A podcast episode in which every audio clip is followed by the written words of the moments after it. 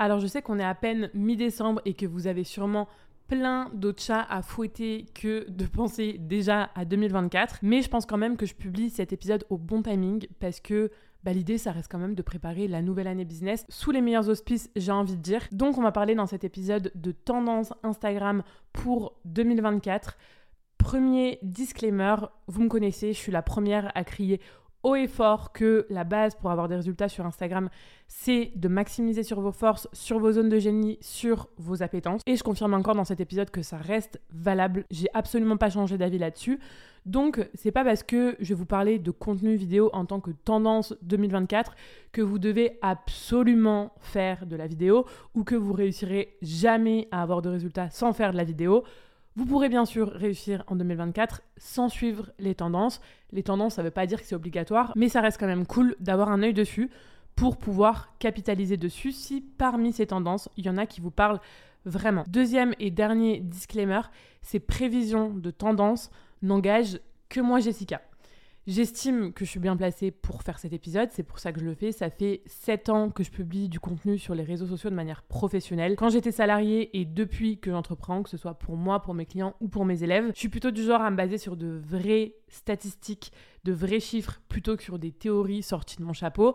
Mais je rappelle quand même que je travaille pas directement pour Instagram. Je suis pas le bras droit d'Adam Mosseri. D'ailleurs, si Adam, tu passes par ici, tu peux me passer un coup de fil, hein, on peut arranger les choses. Mais bref, c'est pas encore le cas. Donc, ça reste mes petites prédictions. Ça n'a pas de valeur de vérité absolue. Maintenant que les points sur les i et les barres sur les t sont mis, on peut avancer. Je vais décrypter les 8 grandes tendances qui, pour moi, vont rythmer Instagram en 2024. Première tendance, les social media funnels. À part si vous vivez dans une grotte, je pense que vous avez remarqué que sur Instagram, il y a de plus en plus d'entrepreneurs et de marques qui finissent leur contenu en mettant des appels à l'action du genre commente blablabla si tu veux blablabla. Exemple, commente Go Masterclass si tu veux apprendre à utiliser Instagram ou encore qu'il y a une bio qui se termine par envoie blablabla par message privé pour commencer. Tout ça, c'est pas anodin. C'est une stratégie qui a popé en 2023 et qui va encore plus s'intensifier en 2024. En fait, c'est une automatisation. Une automatisation rendue possible grâce à l'application ManyChat qui est 100% safe puisqu'elle fait partie des applications validées par le groupe Meta. Cette automatisation, elle est assez simple à mettre en place et elle permet de capitaliser sur le trafic qu'on arrive à avoir sur les réseaux pour convertir vers nos offres via un système de conversation gamifié par message privé. Comment ça se passe concrètement? C'est assez simple. Toi, en tant qu'utilisateur, tu vas commenter la publication qu'on te demande de commenter, soit avec un emoji, soit avec un mot spécifique, et directement, bim, tu reçois un message privé. Ce message privé, il a pour but de créer du lien avec toi et progressivement de te faire sortir d'Instagram pour que tu rentres dans un tunnel de vente. Souvent, tu reçois un genre de cadeau comme un freebie dans la prestation de service ou un code promo, ça c'est beaucoup implémenté par les marques par exemple, et c'est beaucoup plus efficace que de dire le lien se trouve en bio. En fait, grâce à cette automatisation, premièrement, on mâche le taf des utilisateurs qui ont même plus à se fatiguer à aller en bio pour faire telle ou telle action. Et deuxièmement, même si on sait euh, pertinemment que c'est un bot qui nous parle en tant qu'utilisateur, il y a quand même ce côté one-to-one, ce côté privilégié, ce côté intimiste du message privé qui fonctionne très très bien.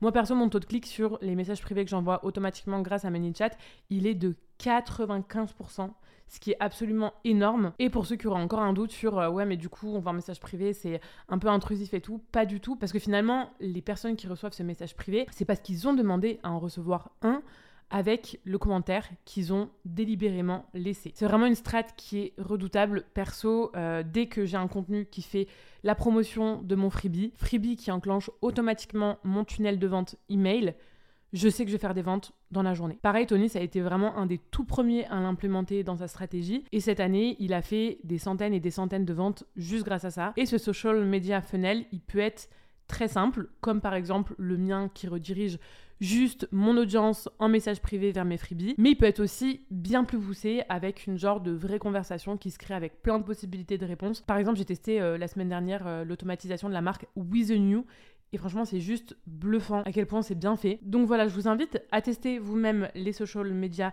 fenêtres des autres, d'entrepreneurs et de marques, de vraiment réfléchir à ce que vous pourriez vous mettre en place pour convertir vos abonnés avec ce système d'automatisation qui permet du coup de gagner beaucoup de temps, mais aussi et surtout d'avoir plus de leads et de faire plus de ventes. Deuxième tendance pour 2024, le contenu original. Alors je sais, je suis la première à dire que de nos jours, personne ne réinvente la roue, mais ce qu'on doit quand même chercher à faire en tant que créateur de contenu, même si on est des entrepreneurs, si on utilise Instagram, on devient forcément aussi des créateurs de contenu, c'est à poster du contenu un peu plus original que celui de la majorité de nos concurrents. Et au contraire, surtout, surtout, surtout pas se dire ok, si ça marche pour elle, ça va marcher pour moi. Parce que bien au contraire, c'est quand on se dit ça que finalement, on se fond dans la masse. Je vous demande pas de devenir les Einstein de la création de contenu, mais on peut proposer des contenus déjà pas mal différents, rien qu'en s'inspirant hors de notre thématique. Donc on ne fait pas des copier-coller, mais on s'inspire et on ne le fait pas auprès de ses concurrents, on le fait auprès d'autres professionnels dans d'autres thématiques. Pour vous donner quelques exemples, avec Tony, on va mettre en place un concept de reel entre guillemets question-réponse. Je lui pose une question et lui réponds du tac au tac en mode mise en situation. Ok, peut-être que c'est pas très clair dit comme ça, mais suivez Tony, vous verrez, ça va être très cool. Et ce concept, il ben, faut savoir que je l'ai vu chez un gynécologue, chez Mon Point Gynéco, qui a vraiment une super strate de contenu. On s'est dit pourquoi pas reprendre ce concept et l'implémenter dans la thématique du business, ce qu'on n'a jamais vu euh, pour l'instant. Donc voilà, ça va donner un nouveau souffle. Pareil, il y a un concept que j'adore, moi perso, c'est les micro-trottoirs. J'en ai vu beaucoup passer ces derniers temps, et notamment dans la thématique du sport, en mode interview à la salle de sport. Donc avec Tony, on s'est dit, ok, comment est-ce qu'on pourrait implémenter ça dans notre thématique business? Et on s'est dit, mais en fait, pourquoi pas, par exemple, aller devant des facs et demander à des étudiants, ça veut dire quoi pour eux réussir? Dernier exemple, j'ai vu récemment une coach business qui euh, poste des reels en parlant de business tout en se maquillant. Ce concept, faut savoir qu'il a rien de nouveau. Il existe depuis les années 2010. À l'époque, c'était les youtubeuses beauté qui faisaient des chit-chat make-up. Mais ça paraît nouveau parce que ça n'a pas été fait dans cette thématique business et c'est ça qui rend le truc original. Donc voilà, au lieu de suivre vos concurrents, suivez des bons créateurs de contenu dans plein de thématiques différentes et essayez de voir comment vous, vous pourriez adapter leurs idées de contenu à votre contenu tout en y mettant votre personnalité, votre patte, votre ADN. Troisième tendance pour 2024, le contenu vidéo. Alors désolé d'avance pour ceux qui détestent les Reels since day one, c'est-à-dire since l'été 2020. Le format vidéo sur Instagram est pas prêt de s'essouffler. Les gens adorent la vidéo, les gens raffolent de la vidéo. C'est comme ça, c'est les chiffres qu'ils disent.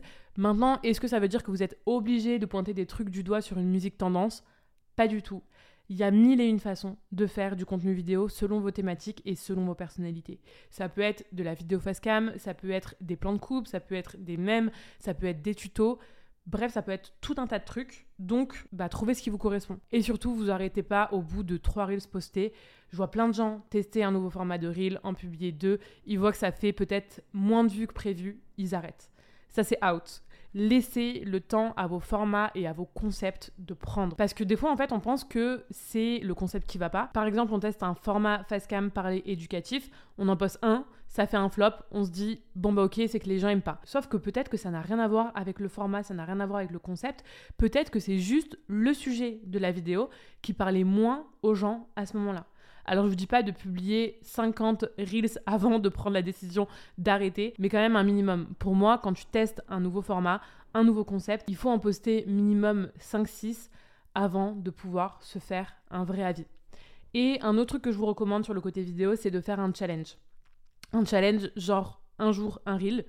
Moi j'ai déjà fait, Tony l'a déjà fait, j'ai plein de clientes qui l'ont déjà fait et il n'y a que du positif qui en ressort à chaque fois. Premièrement, on apprend.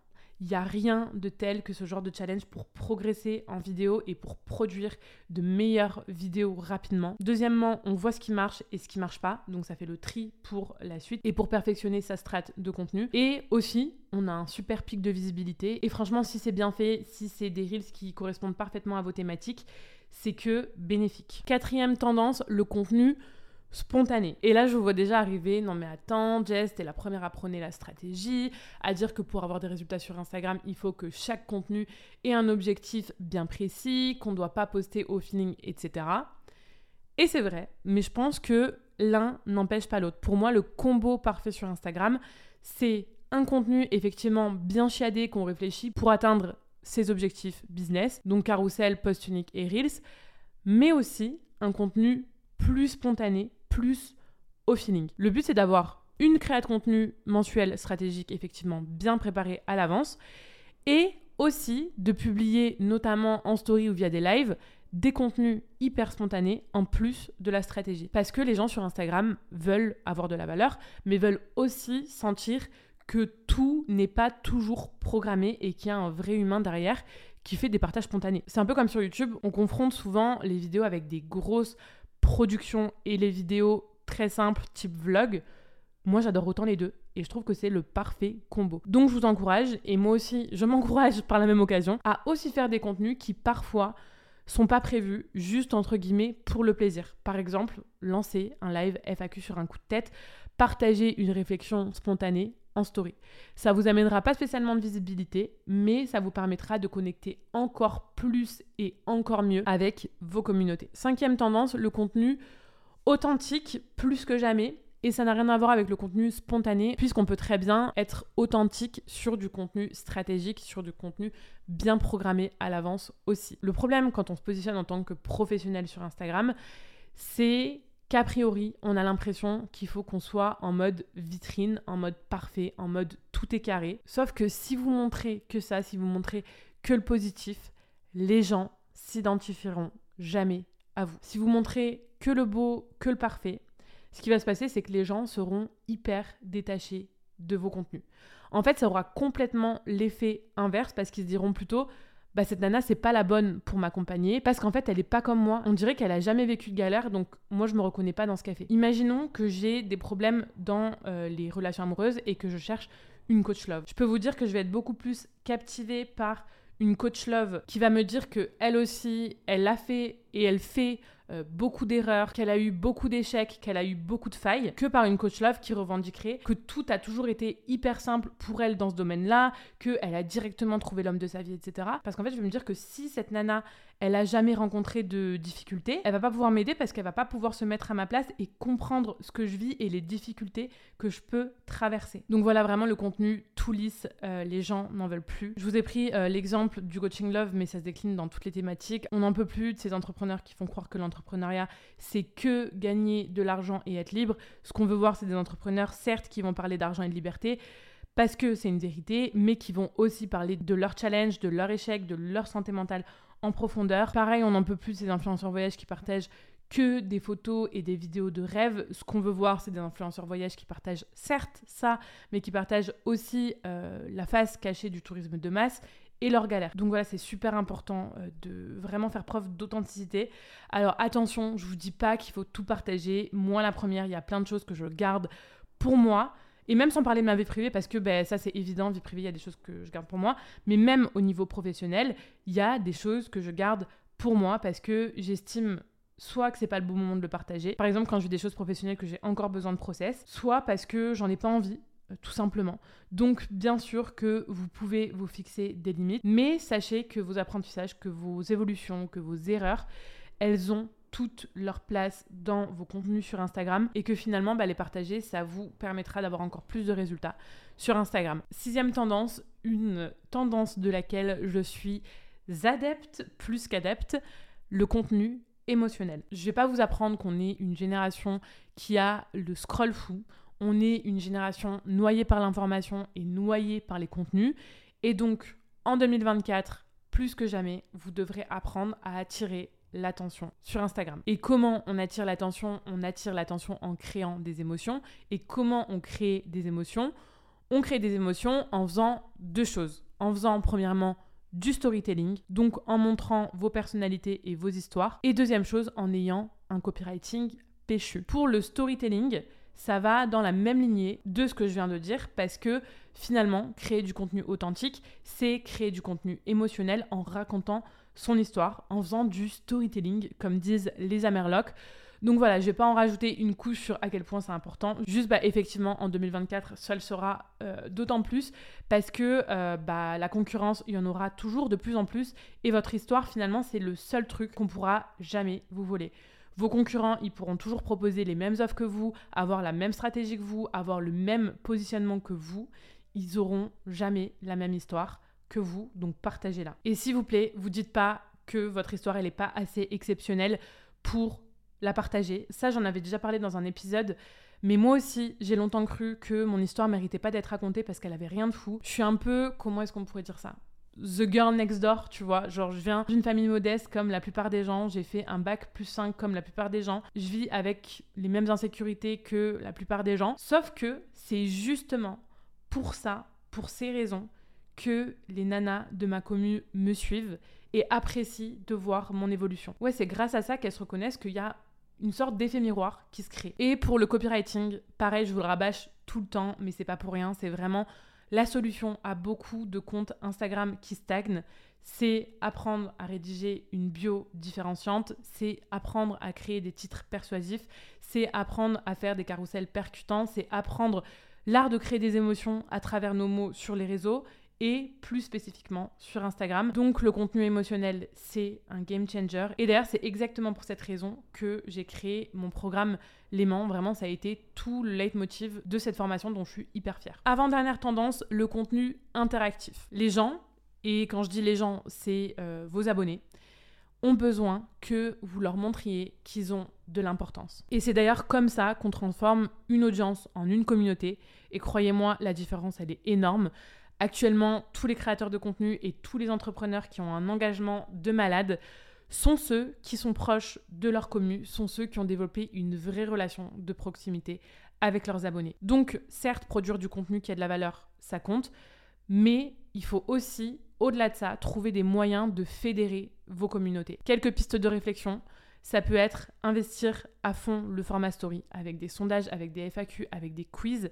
Ça peut être échanger à fond un message privé, ou ça peut être encore créer des contenus collaboratifs, ce qu'on appelle euh, dans le milieu de l'UGC finalement. Par exemple, je sais pas, euh, imaginons que tu sois naturopathe, demande à ta communauté de te partager les pires conseils qu'elle ait jamais entendus euh, dans la thématique de la santé pour répondre du coup avec un contenu entre guillemets co-créé. Parlez avec vos abonnés, posez-leur des questions, prenez des feedbacks. En fait, il faut comprendre que vous construirez jamais quelque chose de communautaire et de fort si vous vous contentez d'étaler votre savoir, d'étaler votre science. Les gens, ils ont besoin de savoir que leur avis compte, ils ont besoin de savoir que leur expérience compte, ils ont besoin de savoir que vous leur donnez de l'importance, tout simplement. On arrive à la dernière tendance pour moi en 2024.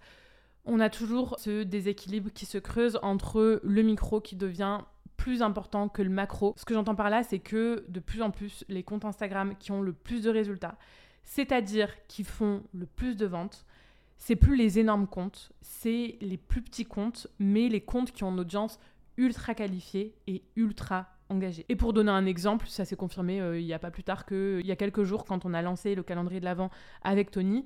L'affilié qui a fait le plus de ventes, c'est clairement pas celui qui a le plus d'abonnés. Je crois qu'il a euh, dans les 3000 abonnés, quelque chose comme ça. Alors que des plus gros comptes, avec plusieurs euh, dizaines de milliers d'abonnés, ont fait moins de ventes. Pareil dans le monde de l'influence, je connais des influenceurs qui ont 80 000 abonnés, qui galèrent à boucler leur fin de mois, alors que d'autres qui ont euh, genre 10 000 abonnés gagnent très bien leur vie. Les vanity metrics, vraiment, c'est plus du tout ce qui compte. Ce qui compte, c'est l'intensité de la relation entre le créateur, l'entrepreneur du compte Instagram d'un côté et sa communauté de l'autre. Donc, on arrête de vouloir chase à tout prix les milliers d'abonnés, les milliers de likes, les milliers de vues.